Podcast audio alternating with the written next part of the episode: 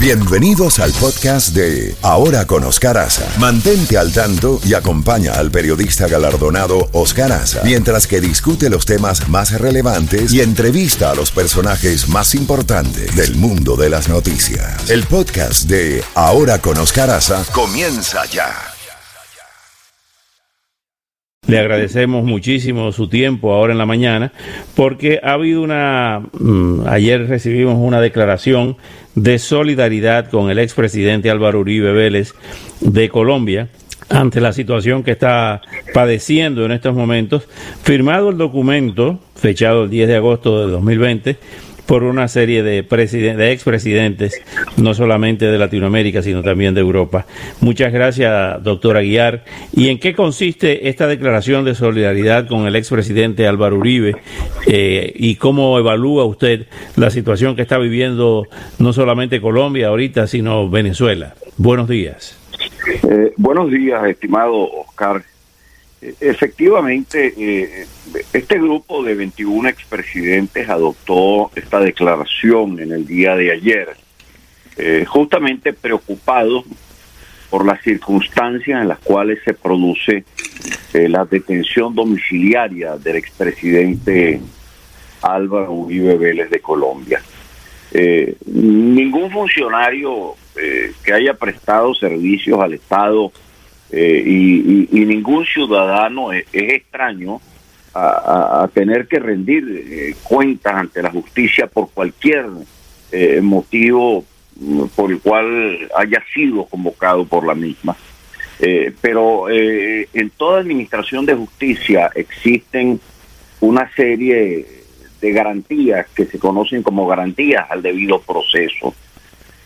Y cuando se observa el comportamiento de la eh, Corte Suprema de Justicia, este, que ha adoptado esta decisión en el caso, repito, del expresidente colombiano, eh, se advierte a todas luces que hace pocos meses atrás, esa Corte cuando conoce de, eh, de- del juzgamiento al que se pretende someter por narcotráfico al dirigente de las FARC, Jesús Santrich, eh, la Corte le pone en libertad bajo el argumento de que es lo que corresponde. Eh, toda persona tiene derecho a ser juzgada en libertad, este, salvo que constituya un verdadero peligro para la sociedad o exista la posibilidad de su fuga. Este, eh, no obstante esto, ese mismo tribunal, cuando ante un conflicto de naturaleza política que sostiene el, el, el expresidente Uribe con otro parlamentario de la izquierda colombiana, eh, eh, no se le otorga ese mismo tipo de fuego, ese mismo tipo de beneficio procesal.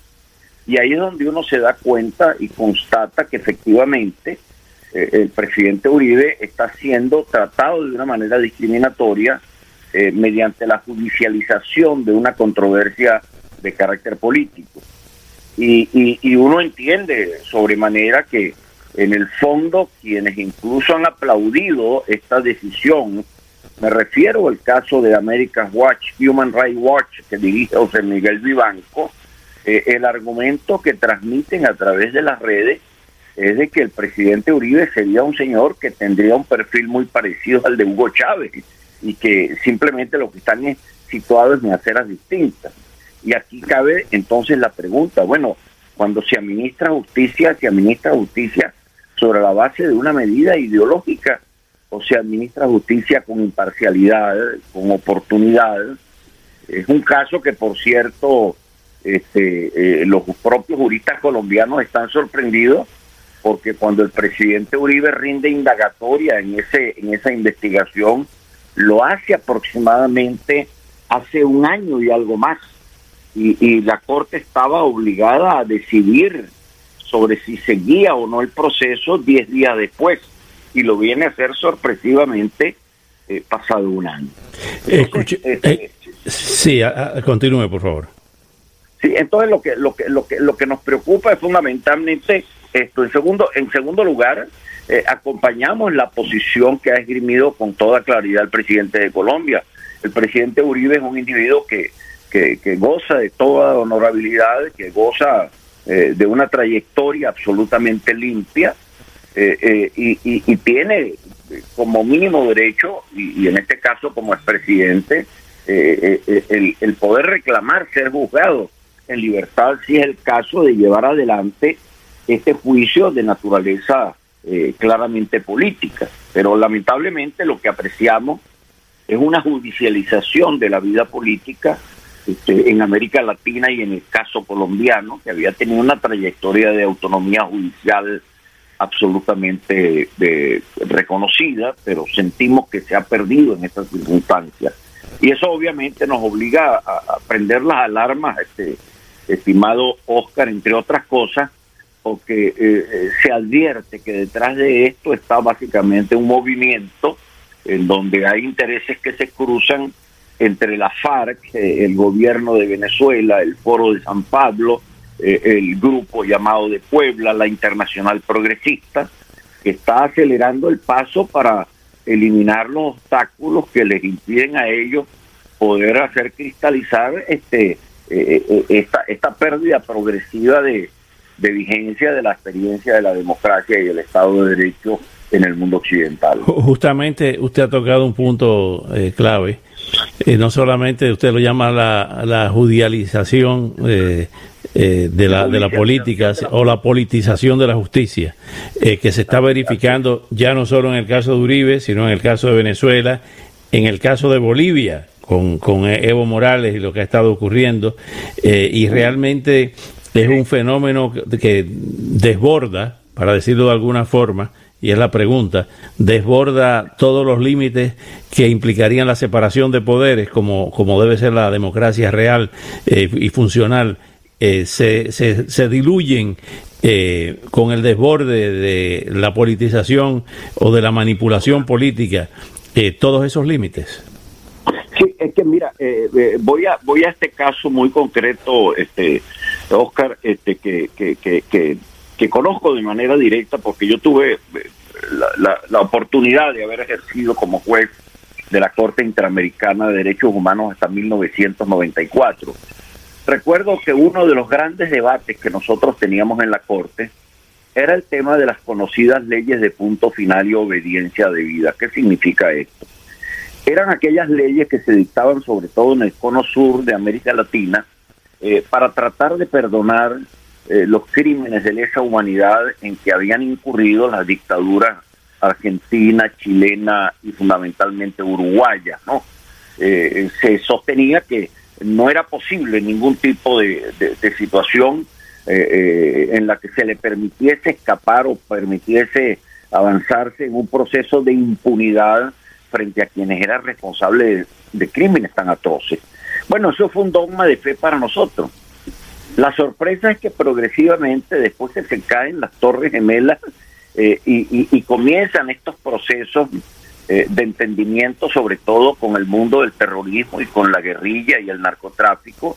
Eh, las organizaciones de derechos humanos e incluso los tribunales interamericanos sobre la materia comienzan a crear esta figura llamada de la justicia transicional y entonces uno aprecia en el caso de Colombia que quienes han cometido delitos de genocidio eh, eh, han estado vinculados al narcotráfico, a crímenes de lesa humanidad, están sentados con toda libertad y a todas sus anchas en el Congreso de Colombia sin haber eh, respondido directamente ante la justicia porque se les aplica un criterio llamado de justicia transicional, en tanto que quien ha confrontado de manera muchísimo más dura al movimiento terrorista y al movimiento narcocriminal, como es el caso del presidente Uribe, está hoy en día privado de libertad.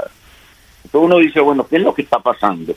O sea, hay, hay una suerte de, doble rasero en donde se administra justicia este, eh, para quienes son enemigos ideológicos y simplemente se purifican las ilegalidades y, y simplemente se cubren con un manto este, eh, eh, falsario de, legalidad a quienes son eh, amigos políticos próximos a la vida política. Este, no fue la misma conducta, por cierto, que asumieron estos sectores con el caso de la detención del presidente Lula da Silva. Todos los actores internacionales pegaron el grito al cielo. ¿Cómo era posible que fuesen a detener, y esto lo, lo hacía la propia Human Rights Watch. ¿Cómo era posible que fuesen a detener a un hombre que tenía una larga trayectoria en materia de protección a los derechos humanos y de reivindicaciones populares? Se ponía de lado el hecho de que había incurrido en gravísimos hechos de corrupción por lo de Odebrecht y que había contaminado a la región al punto tal de provocar hasta el suicidio del expresidente Alan García en Perú que tocó a Venezuela y de eso no se habla, que tocó a la Colombia de Juan Manuel Santos y de eso no se habla.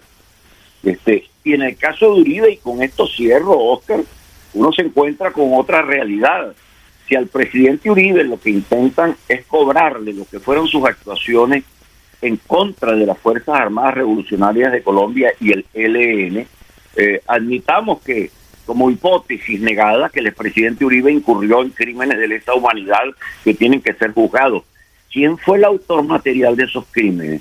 ¿Acaso no fue el ministro de la Defensa, Juan Manuel Santos, hoy en día declarado Premio Nobel de la Humanidad? Entonces se ataca al presidente Uribe por su gestión de gobierno en su lucha contra la narcoguerrilla y el narcotráfico, este, pero nada se dice con relación a quién era su ministro de la Defensa. Entonces, aquí obviamente es cuando hablamos de la preocupación que tenemos por la judicialización de la política y esto atenta contra las bases de la democracia, del Estado de Derecho este, y lo que constituye el respeto universal y no discriminatorio en materia de derechos humanos.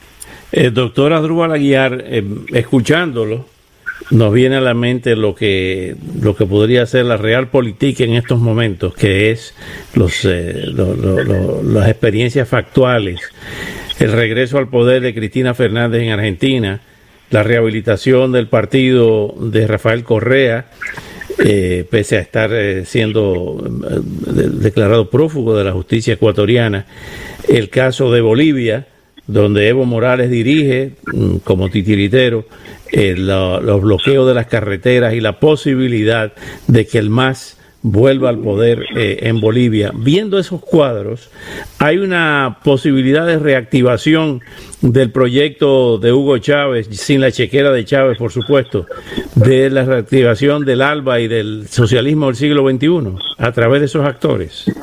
Mira, no, yo creo que lo que está ocurriendo es un regreso a las aguas bautismales. Eh, no olvidemos que en 1989, cuando eh, cae el muro de Berlín, eh, Fidel Castro declara desde La Habana que él este, tendrá que resistir e incluso agrega que si tiene que meterse a capitalista, lo que era casi como meterse a demonio, este, él tendría que hacerlo para salvar su propio proyecto. ¿Qué era en aquel momento la experiencia comunista en La Habana? Una experiencia de narcocomunismo. Ese mismo año eh, llevan al paredón al general Ochoa, que era el que le administraba los negocios del narcotráfico al señor Castro a nivel este, regional e internacional.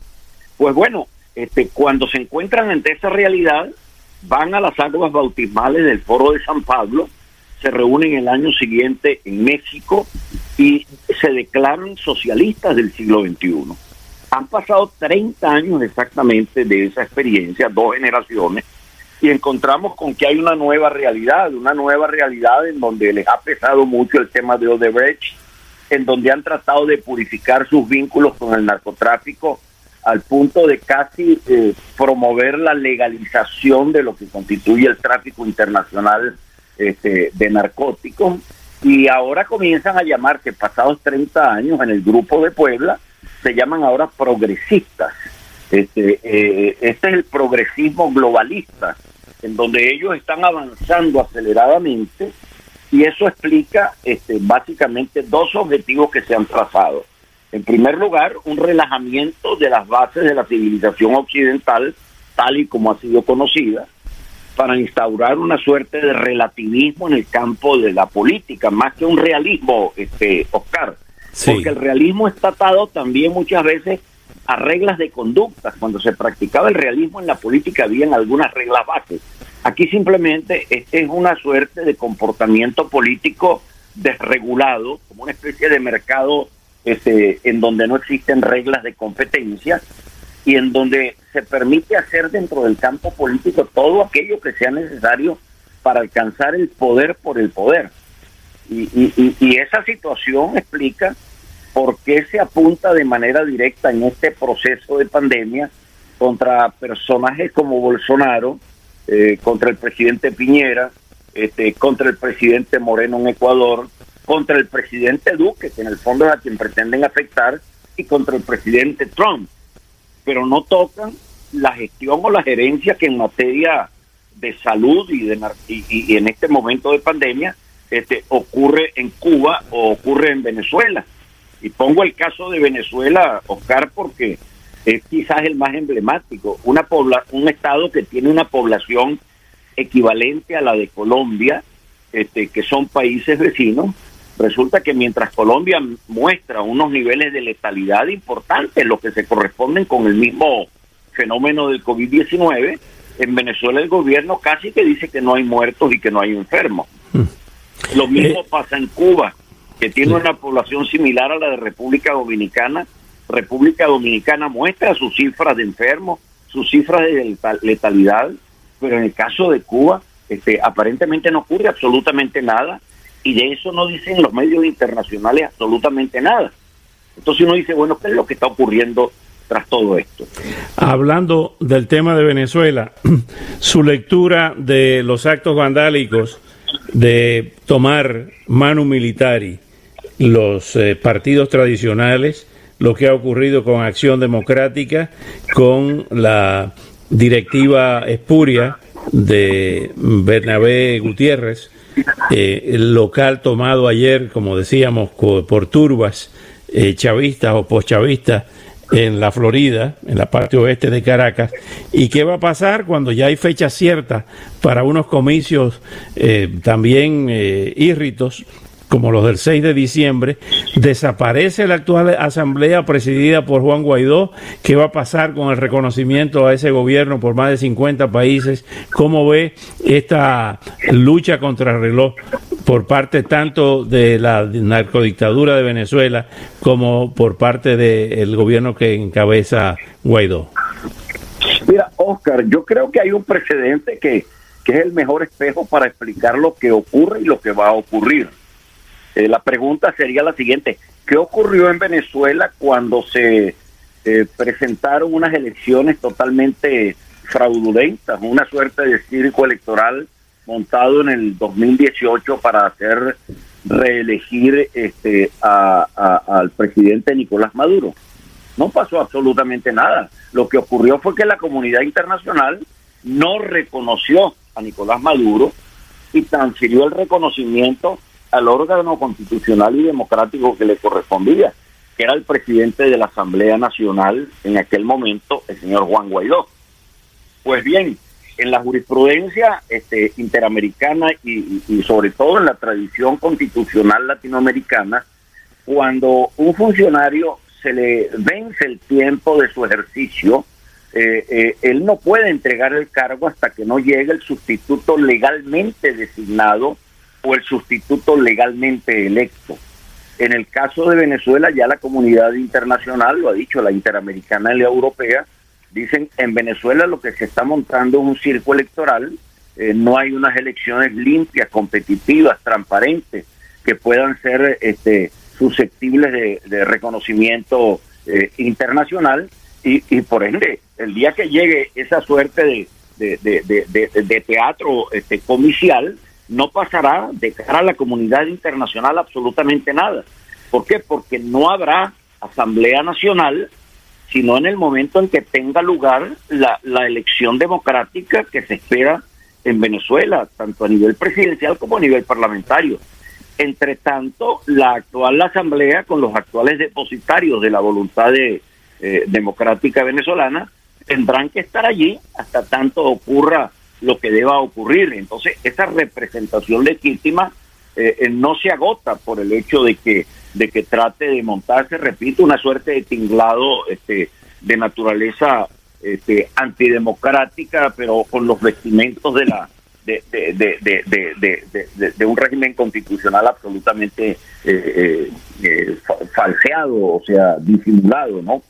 Ahí hay una... Absolutamente nada. Ahí hay una variable que es la del 5 de, julio, el discurso del ministro Vladimir Padrino, el jefe de la defensa, que dijo que bajo ninguna circunstancia, cual que sea el, cual que fuera el resultado de unos comicios, no iban a volver a Miraflores, lo que él llamaba la oposición. Ahí no hubo un parteaguas, ahí no hubo una declaración eh, eh, de, facto.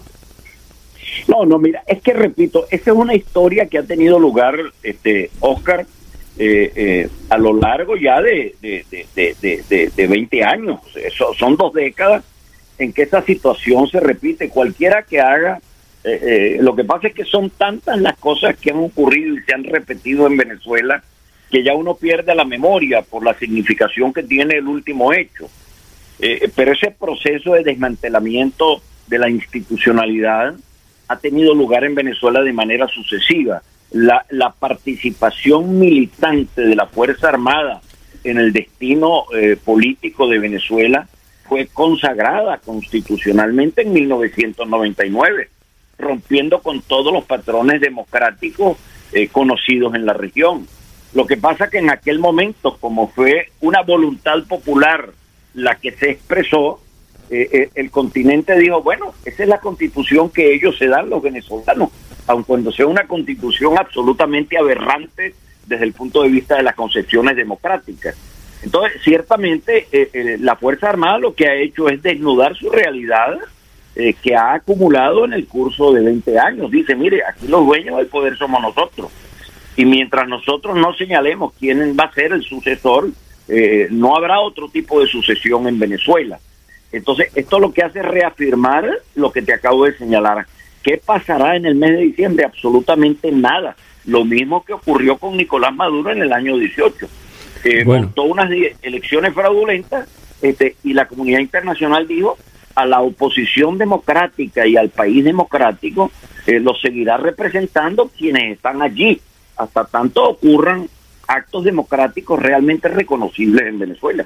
Finalmente, doctor Asdrúbal Aguiar, lamentablemente se nos acaba el tiempo, pero hay una, una información que está saliendo en estos momentos en el tiempo de Bogotá de que el Consejo Nacional Electoral de Colombia abrió indagación preliminar a la campaña presidencial de Iván Duque Luego de algunas semanas de analizar los elementos existentes, el Consejo Nacional Electoral ha determinado abrir una indagación preliminar a la campaña 2018 del actual presidente Iván Duque. ¿Se está montando un golpe? Mira, eh, yo creo que obviamente eh, se está tratando de desmontar. Eso, eso es muy propio de, de la experiencia fascista italiana conocida, en donde se camina sobre el filo de la navaja de la constitucionalidad, usando los instrumentos de la constitucionalidad para vaciar de contenido a la constitucionalidad. Eh, la gran pregunta es, ¿por qué no se ha abierto la investigación sobre el financiamiento de Odebrecht a la campaña del presidente Juan Manuel Santos? Sí. Bueno, Vamos a seguir con estos temas y esperamos contar con su participación más seguida porque la situación, la realidad se va complicando cada vez más. Esto es una, esto es una madeja muy complicada. Un gran abrazo en la distancia y hasta una próxima oportunidad, doctor Aguiar. Gracias, Oscar. Gracias por tu llamada. Bueno, hasta pronto. Era el doctor Asdrúbal Aguiar. Se complica la situación. Eh, 8 o 25 minutos.